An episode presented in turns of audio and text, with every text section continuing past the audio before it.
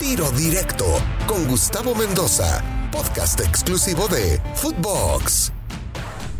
Amigos de Tiro Directo, están listos los enfrentamientos de los octavos de final de la Liga de Campeones.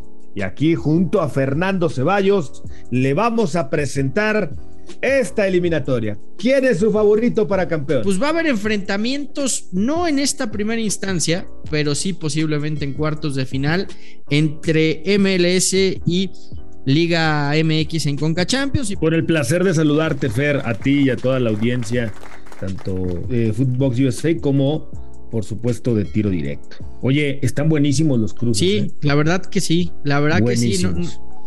¿Ya viste cuál es? ¿Ya viste cuál es la novedad más importante en este calendario? La novedad es que otra vez hay final a doble otra partido. vez, otra vez, re- regresan a, o sea, a- a- a este formato, ¿no? De, de final de ida y vuelta, como... Exacto. Yo, yo platicaba, preguntaba luego, luego ahí con mis oídos de la CONCACAF. Oye, ¿qué onda? Ya me volvieron a cambiar el formato. Si la última fue un partido. Y me dijeron, no se te olvide que la última final a un solo juego fue por la pandemia, por el COVID y por lo apretado que estaba el calendario. Entonces, volvemos ya para quedarse de nueva cuenta los partidos a final de ida y final de vuelta. A mí me gustaba más, ¿eh? o me gusta más. Yo, yo soy de la idea que todas las finales se tienen que jugar a un solo partido y ya está, ¿no? Y, si son equipos mexicanos, te los llevas a un estadio neutral en Estados Unidos y garantizas un lleno. Y si es un equipo de MLS contra uno mexicano, igual eh, va a ser un lleno y, puedes encontrar una sede neutral, ¿no? Pero, pero bueno, así lo quiso hacer eh, con, Ca- con CACAF.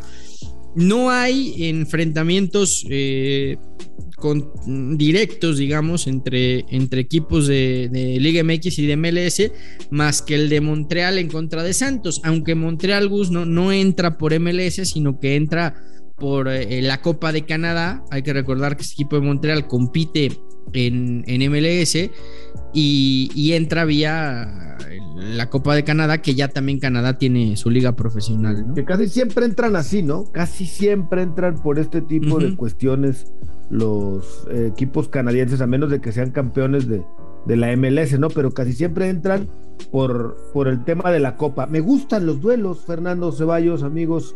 Creo que va a haber buenos partidos. Mira, si recapitulamos un poco lo que va a haber de enfrentamientos, ya decías de, de la poca probabilidad, bueno, de que no se van a enfrentar de momento equipos mexicanos con, con equipos de la MLS, ¿no? Pero, pero luego se van, a- se puede poner un cruce muy interesante, por ejemplo, en la llave de, Cruz Azul y Santos, se pueden llegar a enfrentar entre ellos dos, dos equipos que suelen ser, pues, contendientes al título, ¿no? Por ejemplo, Cruz Azul va a enfrentar al Hamilton Forge eh, y Santos va a enfrentar al Montreal, ambos equipos canadienses.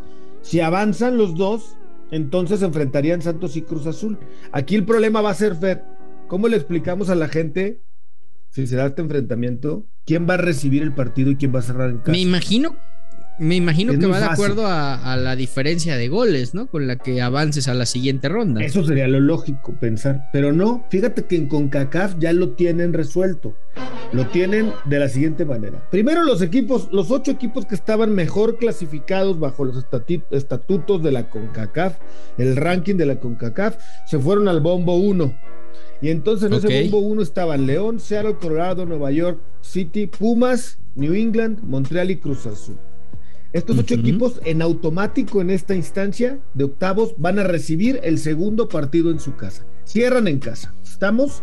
Ok, Así. De entrada por estatuto porque estaban en el bombo 1 y tenían el mejor ranking. ¿Qué va a pasar con los que avancen? Pues no va a ser por diferencia de goles ni por quién ganó, empató más o lo que tú me digas. Ya está definido. El que gane de la llave 1, el que gane la llave 3, el que gane de la llave 5 y el que gane la llave 7 van a cerrar en casa. Evítate de la polémica. ¿Estamos claros hasta ahí o me de regreso Ok. y me detengo?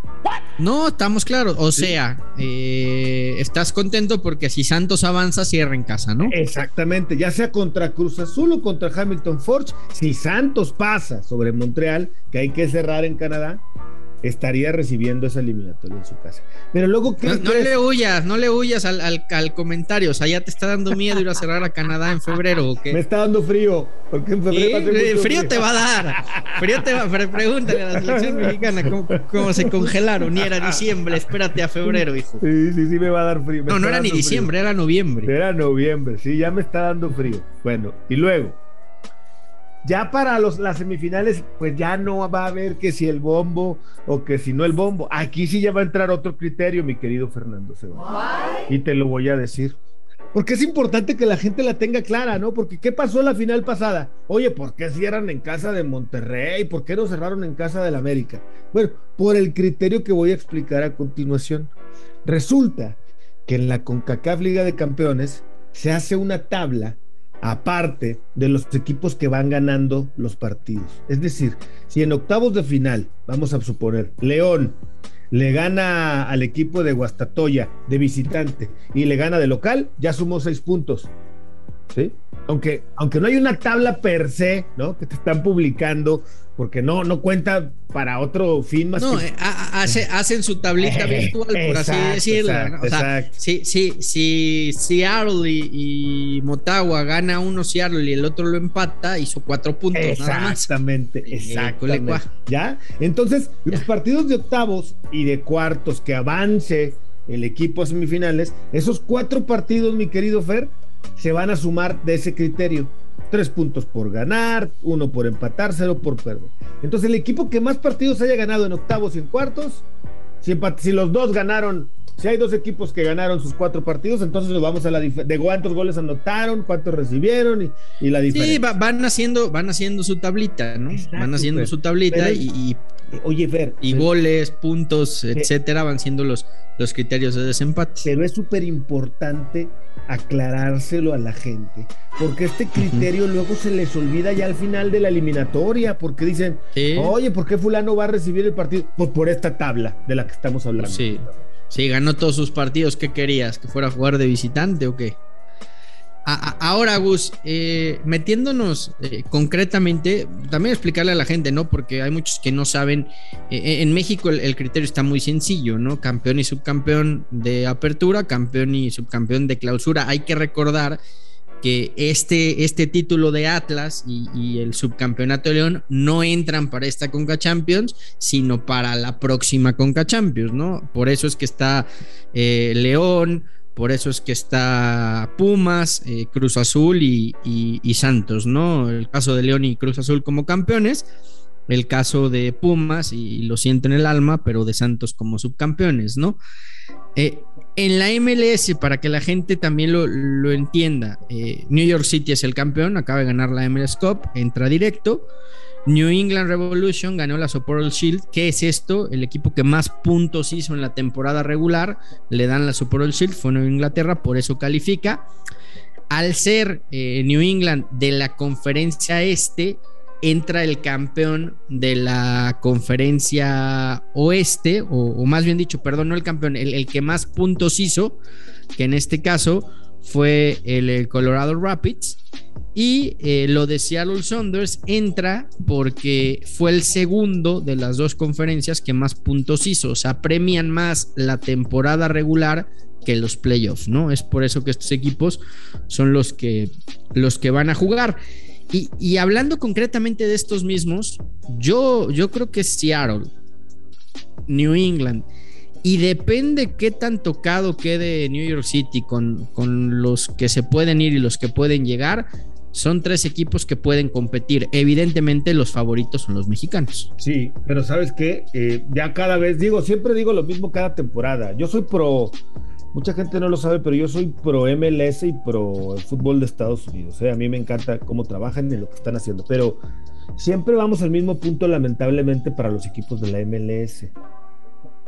El primer partido del año para ellos son esos, esas eliminatorias de octavos. O sea, van saliendo de la pretemporada duros, eh, por, supuesto sin ritmo, físicamente pues apenas medio oponiéndose a tono de lo que requiere un cuerpo técnico. Por eso es que el plan de trabajo para estos equipos de la MLS y el canadiense, eh, o los canadienses, tienen que ser diferentes. Eh, me contaba el otro día Efraín Juárez que ellos pues en vez de irse de vacaciones una o dos semanas, pues ya están prácticamente, luego, luego comenzaron a trabajar acabando la temporada regular y el campeonato que le ganaron al Portland, porque justamente eh, saben que tienen este compromiso. No es el mejor momento para los equipos de la MLS que, que enfrenten este torneo y por eso pierden bonos. Ahora, ya lo dijiste tú y tienes toda la razón, el equipo campeón de la MLS va a perder jugadores tres o cuatro jugadores importantes y veto a saber, yo creo que el grupo del City les va a acercar buenas piezas, pero pues veto a saber quiénes y cómo va, les va a llevar un periodo de adaptación, ¿no?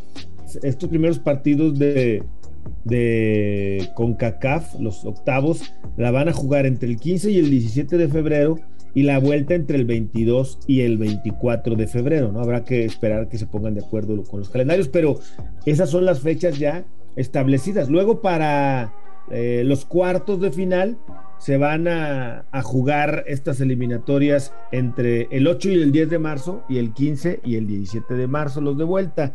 Semifinal 5 y 7 de abril 12 y 14 de abril la vuelta. Y la final, 26 y 28 de abril y 3 y 5 de mayo. Entre 3 y 5 de mayo. Pues ahí está el, eh, calendario completo, pero vamos a ver qué pasa. Y por el otro lado, creo que en México está claro, ¿no? Los cuatro eh, son, son candidatos, ¿no? hablar de, de León y lo bien que ha hecho las cosas en los últimos años.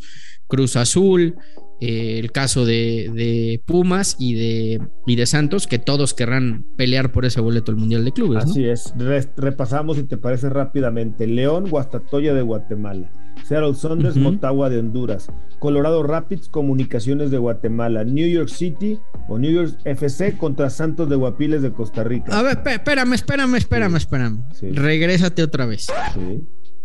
Échame la mano, regrésate. ¿A dónde? ¿A cuál? Al principio, al primero. León contra Guastatoya de Guatemala. León, ¿no? Estamos de acuerdo. Sí, cierra, y cierra León. Y voy contigo, me quedo en León. Seattle Sanders, Motagua. Voy Seattle. Vas Seattle, yo también voy Seattle. Colorado Rapids contra el Comunicaciones. Yo creo que ahí se avanza Comunicaciones. Yo me voy con el Colorado Rapids esta, en esta eliminatoria. New York City contra el Santos de Guapiles. New York City. Yo también voy con el City. Pumas, este está bueno, ¿eh? Contra un campeón de CONCACAF, el monstruo morado, el Saprisa. Pumas. Pumas, yo también me quedo con el equipo de universidad. New England Revolution contra el Cavalli de Haití. No, creo que avanza New England. Sí, pues está. Ahí le estamos dando prácticamente a todos los de la MLS y a los mexicanos el pase hasta el momento. Montreal contra Santos Laguna. Nada más por llevarte la contraria y por el frío de Montreal, voy con Montreal. Yo voy con el Santos Laguna, no me puedo bajar del barco. No, ya sé. Cruz Azul contra el Hamilton Forge de Canadá. Cruz Azul. Yo también voy con la máquina. Esos son nuestros favoritos. Pues, Ahora, ¿Sí? te voy a hacer que te comprometas un poquito más. Dale que ya nos vamos, dale. Dime, dime quién es el campeón. Yo creo que por primera vez la gana un equipo de MLS. Ay, güey, ahora sí te volaste la barda. Yo creo que van a estar cerca pero me voy a quedar con el León. Está bueno, vamos a ver cómo se va dando y, cómo se perfila el, eh, torneo Gus.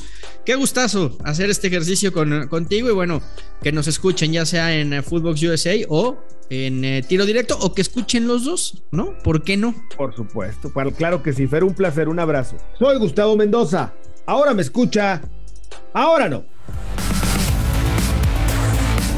Tiro Directo, exclusivo de Footbox.